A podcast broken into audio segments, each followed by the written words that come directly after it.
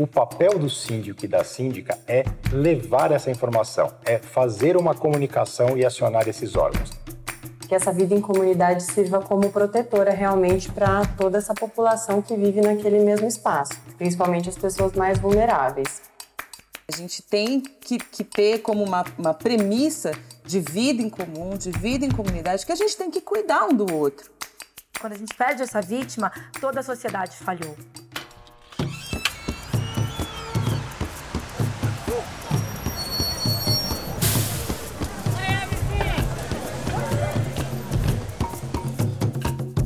Oi, pessoal. Eu sou a Camila Conte. E eu sou o Lucas Girardi. E esse é o Cultura de Bairro, um podcast para a gente falar sobre o futuro das vizinhanças, sobre a vida em comum, a vida em condomínio, ou seja, a vida em comunidade. O Cultura de Bairro é uma produção do Lelo Lab, o Laboratório da Vida em Comum uma iniciativa do Grupo Lelo. E se você quiser saber mais sobre a gente, acesse lelolab.com.br. Lembrando que Lelo é com dois L's. E lá no nosso site tem tudo sobre o que a gente anda fazendo por aí. E não se esqueça também de clicar em seguir aqui na playlist do nosso podcast, no seu player favorito. Bom, no episódio de hoje, a gente vai falar sobre um tema que é importante e presente na na vida de todo mundo. A gente vê todos os dias na televisão casos de violência doméstica, familiar, feminicídio. E agora aqui em São Paulo a gente tem um, um decreto né, que obriga síndicos, síndicas a denunciarem casos de violência doméstica dentro dos condomínios. E a gente sabe que isso gerou muitas dúvidas, as pessoas não sabem muito bem como lidar com isso, ainda existe muito tabu a respeito do tema, né?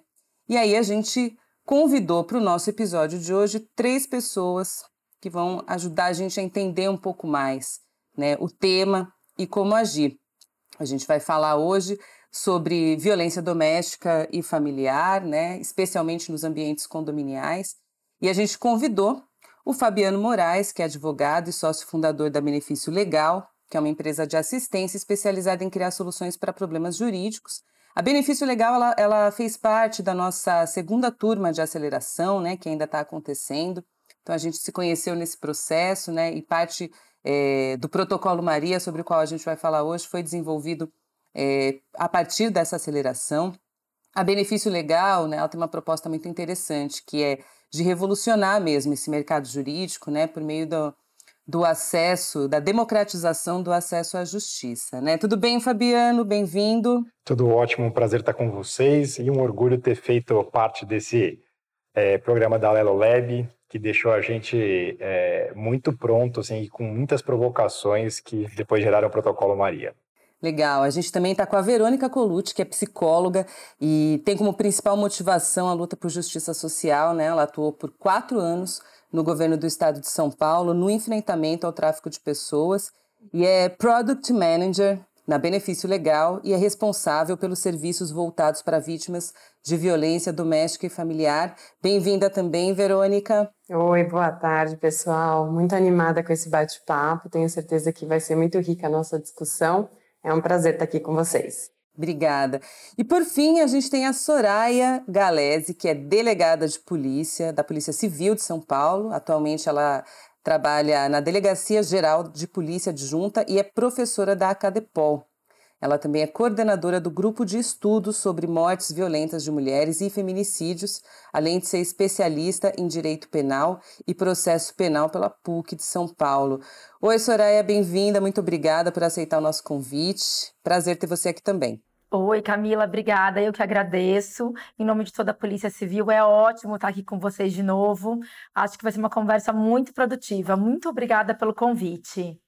Eu que agradeço. Só para é, contextualizar, né, quem está ouvindo a gente, é, Fabiana e Verônica e Soraya, né, estiveram num dia de design sprint com muitas outras pessoas, outras delegadas, síndicos, síndicas, ativistas. Foi o dia que, que a gente construiu colaborativamente né, o protocolo Maria. E aí eu vou pedir para o Fabiano contar um pouco né, o que, que é o protocolo Maria, como que surgiu essa ideia, Fabiano e a Verônica também, né, que são da Benefício Legal. Como que surgiu essa ideia, o que motivou vocês a pensarem é, mais especificamente sobre o assunto, porque vocês são uma empresa né, de assistência jurídica, vocês atuam em várias frentes, mas eu queria que vocês começassem contando um pouco assim a motivação para chegar especificamente nesse tema. Camila, a, a, questão da violência doméstica, ela não é novidade no Brasil. Né? Talvez o que seja mais novo seja a repercussão que isso tem tido nos grandes meios de comunicação. Quando a gente traz isso para a vida em comum, que eu acho que é um tema que é, interessa todo mundo que está ouvindo esse podcast, é, esse, esse, é, houve uma novidade nos últimos anos, que foi a criação de várias leis estaduais, né, e tem inclusive um projeto de lei que tramita no Congresso, é, obrigando que síndicos e administradoras de condomínios é, comerciais e residenciais sejam obrigados a comunicar esses casos ou suspeitas de violência doméstica. Né? Então, a lei ela já é uma, um fato. Né? E a lei aqui de São Paulo é de 2021, setembro de 2021, está completando agora um ano. Só que na prática, isso não mudou. Né? É, a realidade nos condomínios não foi transformada, porque simplesmente a edição de uma lei ela não é suficiente para mudar uma realidade. E a gente entende que tem muitas outras coisas que podem ser feitas para efetivamente conectar as pessoas desse ecossistema e a gente começar a ser indutor de uma mudança de realidade. Né? Então, nesse dia do Design Sprint, a gente procurou fazer uma escuta é, muito, muito é, transparente, muito assim aberta, né? De todos os lados, né? das advogadas, das delegadas, das psicólogas, do pessoal de comunicação conseguir é, entender todas as dificuldades que cada um desses é, atores tem nesse processo e como é que a gente poderia colaborar para poder essa lei ela pegar no Brasil, né? Ela se é, incorporar definitivamente na rotina das pessoas. Então, para isso nasceu o Protocolo Maria. Então, foi muito bacana porque juntos nós construímos esse passo a passo que é para estimular que as pessoas que vivem em condomínio denunciem casos de violência doméstica e familiar que aconteçam nos seus condomínios. Então, aqui o nosso foco não é somente nas mulheres, mas é também nos idosos, nas crianças, nos adolescentes que sofrem violência dentro das suas próprias casas. E, e acho que o resultado do trabalho ficou muito bacana justamente para que as pessoas se sintam parte desse processo, né? que não se trata somente de uma denúncia com uma ação policial, o agressor sendo preso ou não, mas sim a nossa ideia de entrar nessa temática e, e de estimular os condomínios é para que eles se sintam parte do processo, que essa vida em comunidade sirva como protetora realmente para toda essa população que vive naquele mesmo espaço, principalmente as pessoas mais vulneráveis, entre as mulheres, as crianças, adolescentes e idosos. Soraya, eu queria que você comentasse um pouco sobre a questão da violência é, doméstica, que é uma violência que ela não é só uma violência contra a mulher, né? É uma violência contra uma criança, contra um idoso, contra um adolescente. Queria que você trouxesse um pouco isso, né? Esse conceito, porque as pessoas sempre associam a violência doméstica só à violência contra a mulher. E não é só disso que a gente está falando, né? Nossa, Camila, adorei a sua pergunta, porque acho que estava dentro assim do que eu gostaria de trazer um pouco para nossa conversa hoje que é falar o que a gente tem de característica comum, né, que a lei estadual trouxe para a gente, ao contextualizar essa violência doméstica e familiar, falando de mulheres, crianças e adolescentes e idosos. Né? Quando a gente fala nessas pessoas, nós estamos fal falando em pessoas em situação de vulnerabilidade. Né? São grupos vulneráveis que a gente tem que ter um atendimento especializado, a gente tem que ter leis que protejam de maneira diferenciada, né? a gente tem que ter um acolhimento diferenciado para esse tipo de vítima. E nesse contexto, a gente consegue perceber que é muito característico ser uma violência intrafamiliar né? Ela geralmente ela acontece nesse ambiente doméstico, dentro de casa, e ela é praticada ali ou por familiares ou por pessoas que convivem com aquela pessoa, né? Então isso é muito característico desse tipo de violência. E como você muito bem colocou, a gente não está falando só de violência é, contra a mulher. A gente teve muito recentemente a publicação da Lei Henri Borel, né, que traz justamente a violência doméstica intrafamiliar contra crianças e adolescentes. A gente tem ali já muito mais antigo o Estatuto do Idoso, né, e mo mostrando para a gente que a gente precisa tratar essas pessoas em situação de vulnerabilidade com medidas mais garantistas, proteger de uma maneira diferenciada e olhar para essa violência de uma maneira diferenciada, né?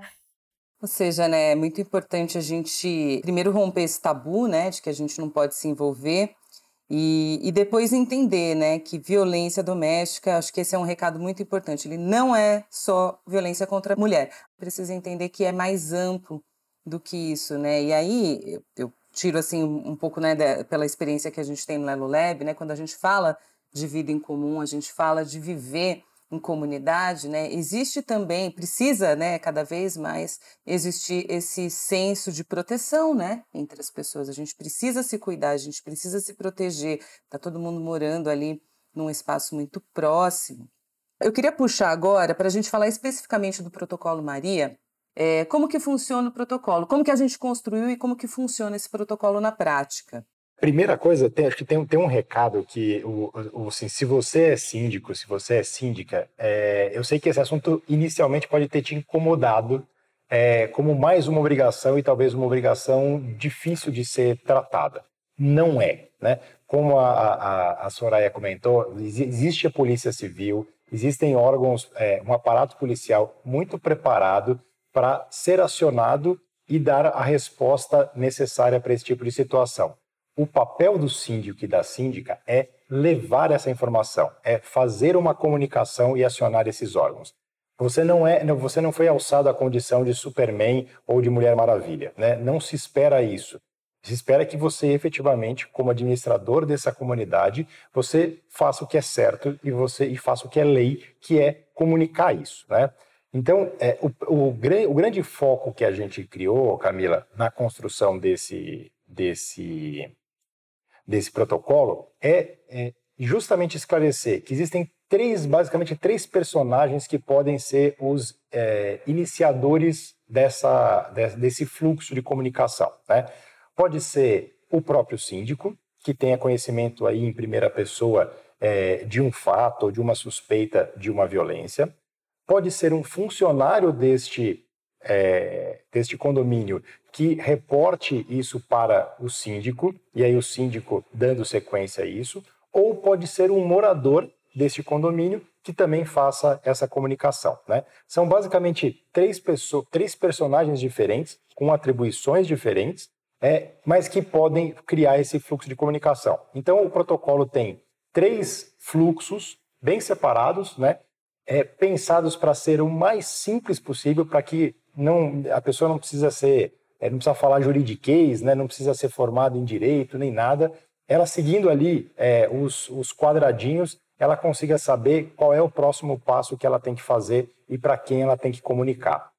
É simples, né, para justamente ser algo extremamente acessível para qualquer pessoa. Então, não, não é só para síndico, não é só para funcionário, não é só para morador é para todas essas pessoas, tem uma, um, um passo a passo muito claro para ela saber como agir num caso de suspeita ou de, uma, de um caso confirmado de violência. Então, aí eu, eu até vou, vou puxar agora então para a Verônica, né? Um pouco de algo que eu acho importante também de trazer quando a gente fala sobre isso, que é tirar o constrangimento da comunidade, colocar o constrangimento no agressor, porque eu entendo e aí, Soraya, você me corrige, tá? Você que é da polícia. Quando chega uma viatura de polícia num condomínio, deve, deve ser aquele auê, né? Fica todo mundo, nossa, o que, que aconteceu, né? E, e muitas vezes, né, é, a comunidade fica constrangida, a vítima fica constrangida, mas quem tem que se sentir constrangido é o agressor, né?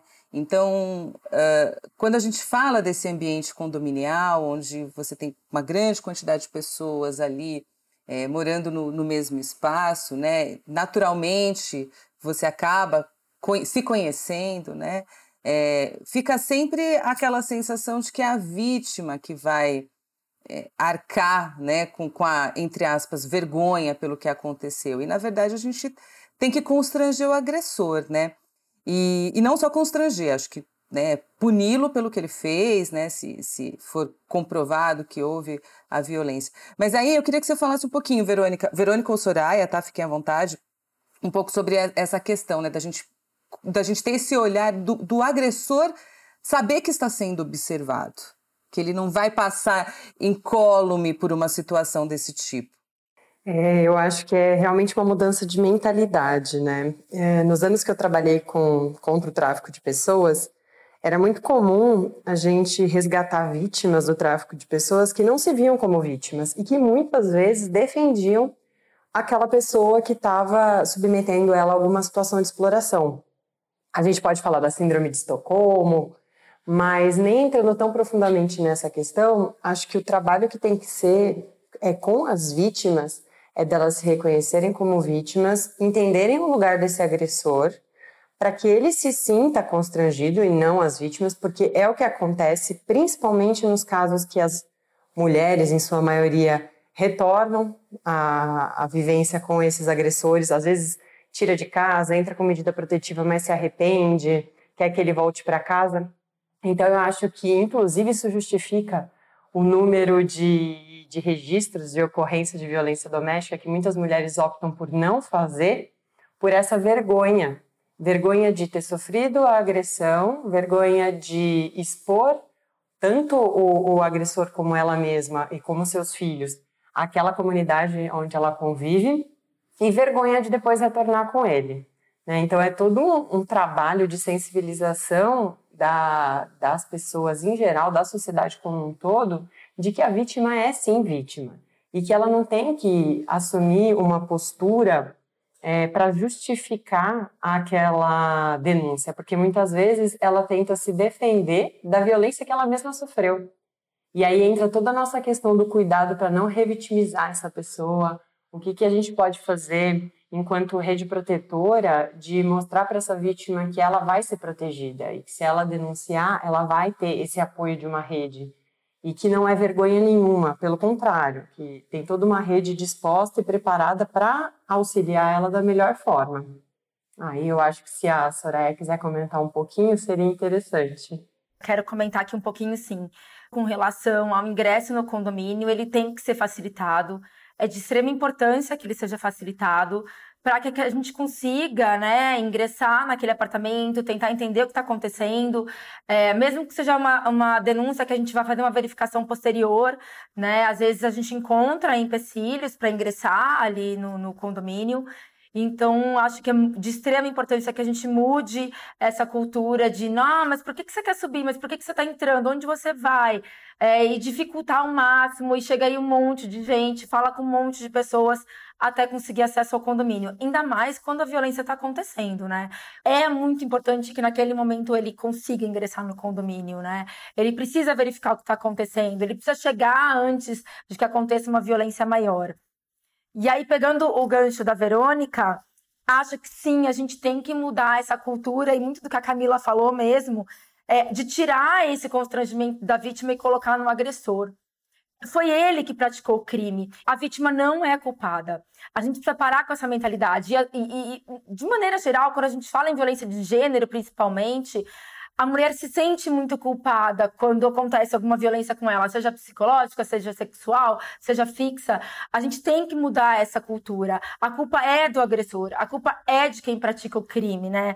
Mudar essa mentalidade, né? Parar de normalizar esse tipo de violência, começar a reportar, auxiliar a polícia no trabalho dela, pega o vídeo, grava, leva para a delegacia de polícia, pega a testemunha, anota o nome de quem pode ir lá falar, corroborar o que está acontecendo no condomínio. É muito importante a gente também dar instrumentos para a Polícia Civil instruir aquele inquérito policial, né? Literalmente uma instrução de inquérito.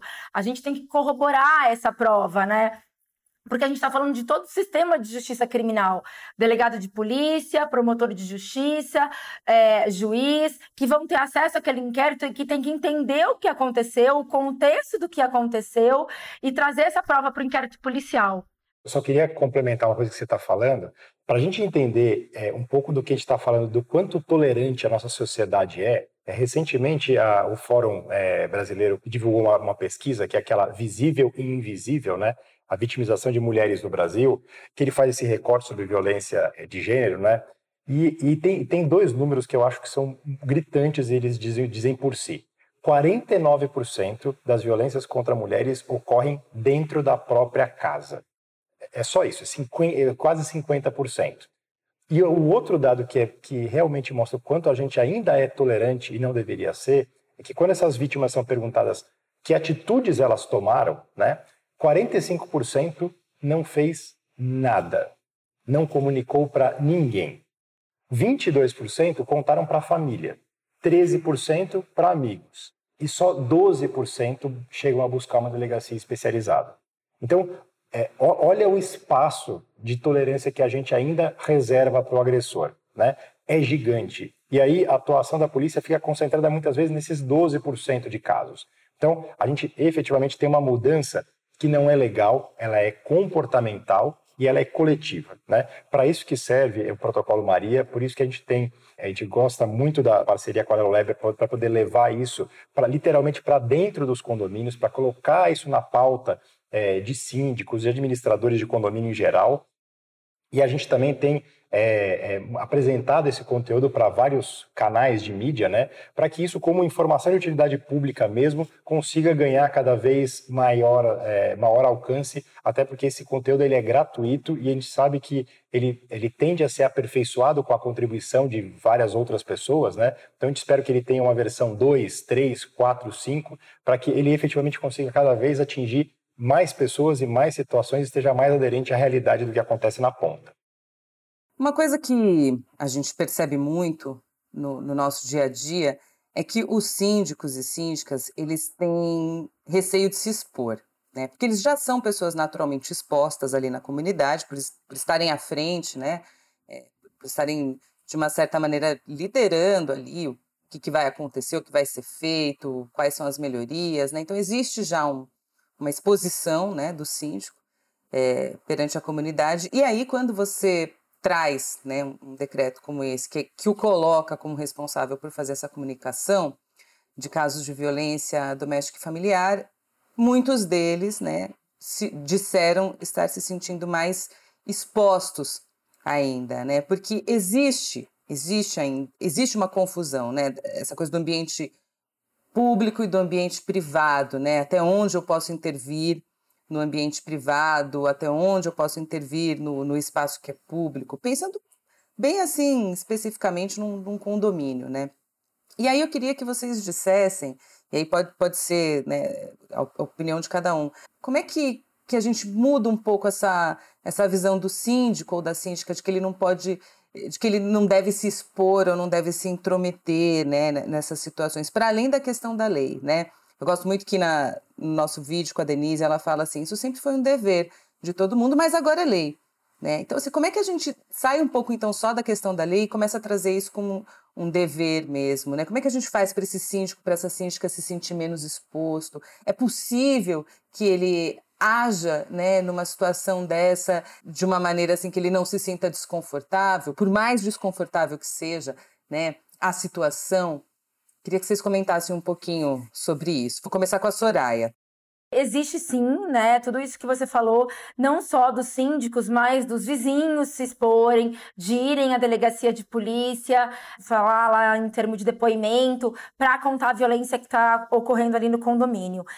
Como romper isso? Eu acho que a lei estadual talvez legitime ele falar assim: olha, eu preciso estar na lei estadual, eu sou obrigado a reportar e eu estou legitimado pela, pela lei estadual. Então, eu acho que talvez a gente possa fazer esse raciocínio inverso, né? Ele entender que ele está empoderado, encorajado pela lei de que ele deve reportar esse tipo de violência.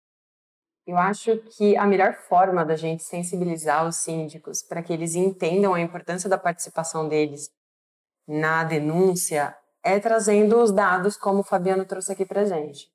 É, os dados eles mostram a realidade, ou seja, 48, 49% dos casos de violência contra a mulher aconteceram dentro de casa, né? E de 10 casos, 7 casos é, foi uma agressão realizada por alguém conhecido, seja ele um parceiro, ex-parceiro, um marido.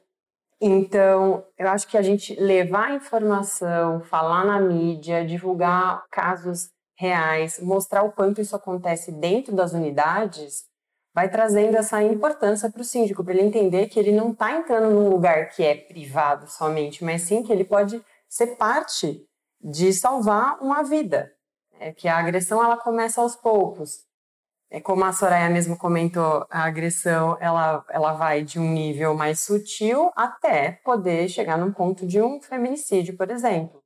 Então, acho que trazer isso para o síndico mostrar para ele que é um dever enquanto ser humano mesmo, sabe? É... Trazendo números e casos reais é uma forma muito efetiva de mostrar para eles que a participação pode ser efetiva mesmo. E olha, para complementar, eu, eu, acho que tem três pontos, Camila. É, o primeiro deles, a, a Soraya já falou bem. A lei, ela, ela empodera o síndico, né? Ele, o síndico não está fazendo essa comunicação porque ele quer apenas, ou porque ele acha importante defender as pessoas. Se, se ele quiser ficar, ficar numa linha muito simples, ele está fazendo essa comunicação porque ele é obrigado por lei. Então, isso, isso tira muito a responsabilidade daquele síndico ter. É, é, é, ah, mas por que, que você fez isso? Olha, eu fiz isso porque está na lei e eu não vou descumprir a lei. Então, isso exime é, essa discussão sobre o síndico gostar ou não gostar da pessoa, está perseguindo alguém. Não, simplesmente cumprir a lei. Então, esse empoderamento eu acho muito interessante, tá? O segundo aspecto é que o que a lei fala é que você tem que comunicar à polícia. Você não está fazendo uma denúncia, você não está abrindo um processo contra, contra, o, contra o agressor, contra aquele vizinho. Você está comunicando à polícia. E você está comunicando um caso ou, uma, ou, ou é, indícios. Então, se você, como síndico, está fazendo essa comunicação, você não está emitindo um juízo de valor. Você não está dizendo que aconteceu A, B ou C. Vai ser a polícia que vai ter essa, essa atribuição de depois fazer a instrução criminal. Né? E eu acho que o terceiro ponto é, é justamente isso. A gente tem que hum, é, é, entender que você, como síndico, você é responsável por gerir interesses comuns. E não tem a menor dúvida que a comunidade que você lidera, ela tem interesse em viver num ambiente seguro, em viver num ambiente respeitoso, onde as pessoas possam conviver em harmonia. Então, se as pessoas não, não, toleram, não toleram nem o barulho excessivo na unidade do lado, quanto mais você saber que existe agressão contra uma pessoa no, se acontecendo na sua vizinhança. Um exemplo de violência doméstica, né? ou seja, dessa violência dentro do, do ambiente onde se vive, é, são os casos recentes que a gente viu de denúncia. Teve um caso específico de uma denúncia de uma vizinha, né? É, que, que, ouviu gritos né, no, no, apartamento do lado e aí depois descobriu que tinha lá uma senhora negra vivendo há 50 anos em regime análogo à, é, à escravidão, né? E, e foi por conta da pandemia, ela passou a ficar mais tempo, essa vizinha passou a ficar mais tempo em casa, começou a ouvir né, xingamentos, gritos, e, e chamou a polícia, né? E aí ela já tinha, ela já achava também aquele contexto uma coisa um pouco estranha, parece que ela já tinha visto essa senhora, né, que estava sofrendo a violência no ambiente doméstico. E aí, bom, por fim, né, ela fez a, fez a denúncia e aí se descobriu que, que tinha uma pessoa vivendo ali é, num regime análogo à escravidão há 50 anos, né, era uma senhora de 90 anos. Então esse é um, acho que é um exemplo de violência doméstica, né, não, não é a violência familiar, ou seja, não tem o laço, não tem o afeto, o vínculo, mas é uma violência que está acontecendo dentro de casa. E eu queria também trazer um caso que para mim é muito emblemático. Né? Eu lembro que quando eu vi isso na televisão foi uma coisa que me chocou muito, que mexeu comigo e eu nunca esqueci. Que é o caso da Tatiane Spitzner, que foi, acho que se não me engano, em 2018, 2017, 2018, né? Que ela foi apanhando né, da, da garagem até o apartamento e depois o, o companheiro dela, o marido dela, jogou ela da varanda. E as cenas, né, são muito chocantes, porque são as cenas das, é, as imagens das câmeras de segurança, né? Então tá ela na garagem, o cara, ela corre, o cara pega ela, dá um mata-leão, aí ela acorda, aí pegam um elevador, ele continua batendo nela. E eu lembro que no dia que a gente fez o design sprint, uma das delegadas que estava lá falou assim: gente, e se esse porteiro tivesse parado o elevador e chamado a polícia? Né? Por isso que quando a gente estava nesse processo de construir o protocolo, a gente também enfatizou muito né, a importância da participação e da conscientização de quem trabalha num condomínio, saber o que fazer. Né? Porque talvez se, se, se tivesse dado ali um insight no porteiro de parar o elevador e chamar a polícia, é, talvez ela tivesse, a Tatiana Spitzner estivesse viva até hoje. É, e Camila, assim, até é, é, é além, além, da ideia, né, dessa, dessa ideia da questão de parar o elevador, é, outras coisas que foram faladas lá, que podem ser atitudes super simples e que até não exponham a pessoa, né, que é moradora do condomínio. Assim, é, se tem gritaria no apartamento de cima, é, basta alguém interfonar lá e, e, nem que seja interfonar e desligar, ou interfonar e perguntar se está tudo bem. Assim, todas essas, essa, essas coisas vão dando sinais para aquele agressor de que tem gente muito próxima é, percebendo isso e que isso não vai, essa comunidade não vai silenciar, né? Isso também reforça, acho que a crença na vítima de que, olha, tem uma comunidade lá vigilante e acolhedora que que está na medida do possível cuidando dela, né? Então assim, eu falo, a gente é, entre esse lugar de silêncio absoluto, né, que a gente hoje vive, é, é, é sendo ultra tolerante com o agressor, é, e a gente do outro lado né, se arvorar em, ser, em sermos os, os, é, é, é, os supermans que vão lá resolver o problema, existem N coisas que podem ser feitas e que ajudam a, a, essa, a essa situação a ser muito mais prontamente resolvida. Quando o assunto é violência, seja ela qual for, né, é, o movimento ele precisa ser maior que a lei, eu acho assim, né? O movimento das pessoas o movimento da sociedade. Um exemplo disso, né? Vamos pensar aí, há 20 anos, você me corrige, tá, Soraya, se eu estiver falando alguma bobagem. Há 20 anos, eu não me lembro de ouvir a palavra feminicídio. Há 20 anos eu tinha 20 anos, né? Então, assim, eu lembro que era muito aquela coisa assim, ah, o crime passional, inconformado com o término da relação, ah, e aí matou a mulher, eh, cometeu, né, algum crime contra a família. E hoje a gente tem um nome para isso, feminicídio, né? Então, assim, é, e é um crime hediondo, né? É, se trata essa questão de um, de um outro jeito. E a gente está falando aí, né? Eu não me lembro de ouvir feminicídio há 20 anos, imagino que, é, por mais que a gente ouça hoje esse termo com, com frequência, não faz tanto tempo, assim, que a gente começou a tipificar esse tipo de crime com o nome de feminicídio. Então, assim, vejam como né, um movimento da, da sociedade, acho que especificamente o movimento das mulheres, né, conseguiu ir, ir mudando um pouco o entendimento de todo mundo a respeito do que isso significa. E acho que quando a gente fala também de violência doméstica e violência familiar, é um pouco esse movimento, assim, o movimento da gente enquanto sociedade, enquanto comunidade, ele precisa ser maior que a lei. A lei é importante, a lei tem que existir, mas é isso, assim, né? A gente tem que, que ter como uma, uma premissa de vida em comum, de vida em comunidade, que a gente tem que cuidar um do outro. Né? A gente tem que olhar um pelo outro. Hoje é com a sua vizinha, amanhã pode ser com você, hoje é com o filho da, da sua vizinha, amanhã pode ser com o teu filho, né? Então eu queria eu queria trazer um pouco isso também, assim, ouvir de vocês, né, sobre como esse, esse movimento que parte da sociedade também vai provocando uma mudança na lei, né, e que retroalimenta uma mudança na sociedade, que vai provocando outras mudanças na lei. O que a gente quer com o Protocolo Maria é que efetivamente o segmento condominial como um todo faça parte dessa mudança, né? Efetivamente entenda o seu papel, é, o seu papel de, de assim, na, na, na, agenda ESG e, e, coloque isso, né? No, legal colocar um cartaz no, no, no seu elevador, mas essas administradoras no Brasil, elas são capazes de fazer muito mais, né? E a gente quer justamente usar o poder dessas administradoras para poder chegar nos milhares de condomínios que tem no Brasil e poder afetar e, e, e comunicar com milhares de comunidades que é onde essa realidade acontece, esse problema está lá e a gente pode ajudar a solucionar. Soraya. É, eu acho que tem uma coisa muito importante que a gente tem que falar, que quando a gente perde essa mulher vítima, quando a gente perde essa vítima, toda a sociedade falhou. Todo mundo falhou, todos nós falhamos.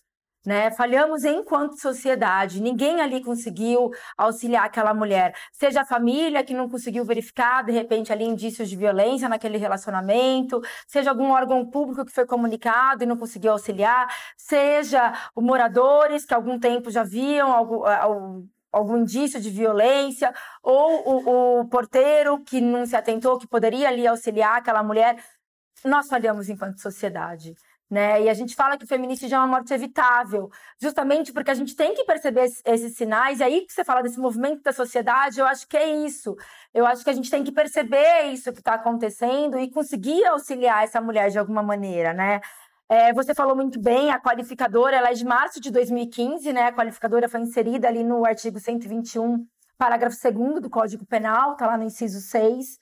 É, ela, ela deu nome para uma coisa que sempre aconteceu, e ela deu nome para uma coisa que a gente mudou a perspectiva disso desde que essa qualificadora veio. Por quê? Porque ela, ela era tratada exatamente como você falou, como um crime passional, falava-se em legítima defesa da honra.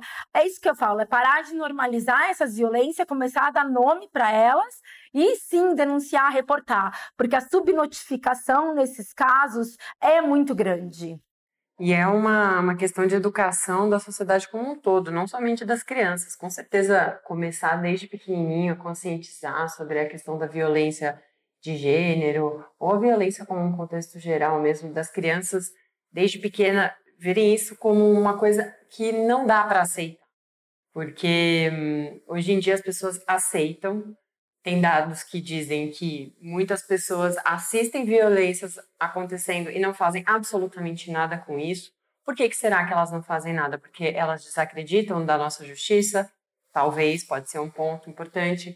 Mas eu acho que principalmente essa questão da exposição e do medo de uma possível retaliação também é algo muito importante, principalmente se a gente for falar no sentido da comunidade em, do condomínio, e por isso que o protocolo vem nessa, nesse intuito de mostrar um passo a passo muito simples e assim, até mesmo visual do que, que a pessoa pode fazer para agir naquele caso e que ela se sinta empoderada naquele lugar e saiba que está protegida, sabe? Que ela está fazendo a parte dela ali naquele processo e que ela pode sim romper e não vai ser penalizada por isso. Acho que é um trabalho de educação de toda uma sociedade mesmo. É, eu queria, nesse momento, que vocês indicassem filmes, livros, outros podcasts, enfim, o que vocês quiserem, assim, que, que tem a ver com o assunto, que para quem tiver interesse de saber mais a respeito, de conhecer mais, de se aprofundar sobre o assunto, acho que tem o nosso querido, amado protocolomaria.com.br, que convido né, todos a, a conhecerem, a acessarem. Mas queria que vocês deixassem assim as suas indicações, né, para quem quiser saber mais e se aprofundar sobre o tema. Fabiano. Olha, eu vou indicar um podcast que é feito pela Escola Superior do Ministério Público, é, chamado Marias do Brasil. É, ele é um podcast que não, não, acho que não chegou a, a ficar tão conhecido assim, mas ele tem um conteúdo muito bom, muito bom, muito fácil de ouvir, muito fácil de assistir e que tem informação de super qualidade. Eu, é, essa é a minha recomendação. Curioso, Fabiano, eu ia indicar o mesmo podcast. É, eu achei interessantíssimo porque eu tive a oportunidade de assistir um episódio específico, que acho que é o oitavo episódio, ouvi, né, não assisti, que fala sobre os avanços da Lei Maria da Penha e quais são os desafios enfrentados ainda para a aplicação da lei. E aí eu comecei a ver todo esse podcast desde o primeiro episódio, e aí são convidadas mulheres para falar sobre a, o surgimento da lei, da onde veio, desde os movimentos. Então, assim, o que eu achei muito interessante é que vem a visão de pessoas que são do setor público e pessoas da sociedade civil, falando sobre a importância da lei e quais são os desafios que a gente ainda encontra, trazendo propostas de, de temas para debate. É super interessante. Eu também gostaria de, de reforçar a sua indicação do Marias do Brasil e acho que de série, eu gostaria de comentar aqui uma, fazendo jus ao meu nome, é uma série que se chama Bom Dia Verônica. A primeira temporada em especial fala sobre violência doméstica, sobre um serial killer que mata algumas mulheres e que agride sua própria esposa. É assim, não é uma série muito fácil de assistir, eu confesso que embrulha um pouco o estômago, mas acho que mobiliza para a causa, até porque a protagonista, que é quem vai investigar os casos, é a escrivã da polícia, inconformada. Então, acho que vale, vale assistir sim.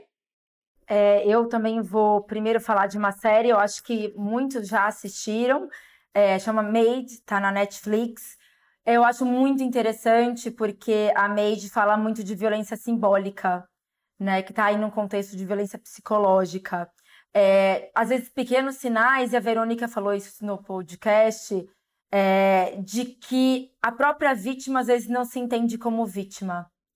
Até que o dia que ela começa a perceber que o que ela sofre é um tipo de violência. Então, e, e aí fala muito de, de, da dificuldade da mulher de sair do ciclo de violência, de romper, de retornar ao relacionamento, de tentar romper de novo, de como essa mulher consegue reconstruir a vida. Então, eu acho, fala de casas-abrigos, a gente tem casas-abrigos aqui em São Paulo também, que funcionam no Brasil todo. Então, eu acho muito importante. Made traz um, um bom cenário de violência doméstica. E um podcast que eu gostaria de indicar é o Praia dos Ossos. Não sei se vocês já tiveram oportunidade de Adoro, ouvir. Adoro, nossa, maravilhoso. Nossa, e aí vem muito disso que você falou, né, Camila? É, eu, eu sou fã desse podcast, né? E eles começam. A Praia dos Ossos é a praia de Búzios, né? Onde Doc Street mata a Angela Diniz. Ele era noivo dela, né, na, na década de 70. E é exatamente esse contexto que você fala. A sociedade trata aquilo como um crime passional, é, eleva ele a um herói, a uma pessoa bonzinha, a um, né, um playboy, um galã. É, justificando ali a morte da Angela Diniz. Então, eu acho extremamente interessante para a gente acompanhar essa narrativa da sociedade da época, e principalmente para a gente não continuar reproduzindo esse tipo de coisa hoje em dia. Eu queria aproveitar e deixar uma dica também, né? Eu quero indicar o aplicativo Penhas, que é uma iniciativa das mulheres da revista Asmina. Eu acompanho o trabalho delas desde o comecinho, conheço algumas delas que trabalham, que fazem esse projeto acontecer. Uh, e esse aplicativo, ele é interessante porque ele oferece apoio para as mulheres que estão em relacionamentos abusivos, né? Essa coisa assim de saber, será que eu estou num relacionamento abusivo? Será que que, que né, eu estou sofrendo algum tipo de violência? E, e aí nele, as mulheres né, que estão cadastradas, elas podem ah, ter acesso a uma série de coisas, né? Elas podem ter acesso à informação, elas podem é, acessar um, uma conversa sigilosa com alguém que vai dar algum tipo de suporte, apoio, rede de acolhimento e tem um botão de pânico. Então, eu acho esse um aplicativo assim fundamental, né? Não poderia fazer essa, esse podcast sem indicar isso, então fica também aí a minha dica, né? Se você acha que está num relacionamento abusivo ou conhece alguém que pode estar, indique o, o aplicativo Penhas também, porque pode ser aí né, o, o começo de, um, de uma mudança, né? de comportamento, de você conseguir identificar o que está acontecendo com você, né? não se sentir sozinha, não se sentir solitária é, e de conseguir ajuda, né? Que eu acho que é o, o, mais importante. Então fica a minha dica aí, que é o aplicativo Penhas. Muito obrigada. Então fica nosso recado aqui para você que está ouvindo, né? Acesse protocolomaria.com.br. Não se cale, né? A gente precisa é, cuidar uns, do, uns dos outros, né? E a vida em comunidade, ela depende disso Depende do nosso cuidado uns com os outros.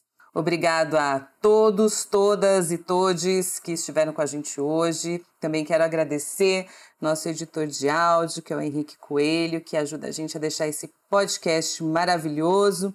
Quero mandar um beijo para Lucas Girardi, que não pôde estar conosco hoje, mas que volta no nosso próximo podcast com as suas reflexões disruptivas. Um beijo, Lucas. E eu quero agradecer você, ouvinte, né? Indique o Cultura de Bairro, siga a gente no LinkedIn, acesse nosso site lelolab.com.br para saber mais sobre a gente. Agora voltamos ao Instagram, sigam a gente, SomosLelolab. Estamos de volta ao Instagram sob o comando da nossa querida Loredana, que está cuidando lá do, das nossas redes sociais. Maravilhosa. Um beijo também, viu, Lore? Até o próximo episódio. Um beijo grande. Tchau. Tchau, muito obrigada, viu, pela oportunidade de falar aqui.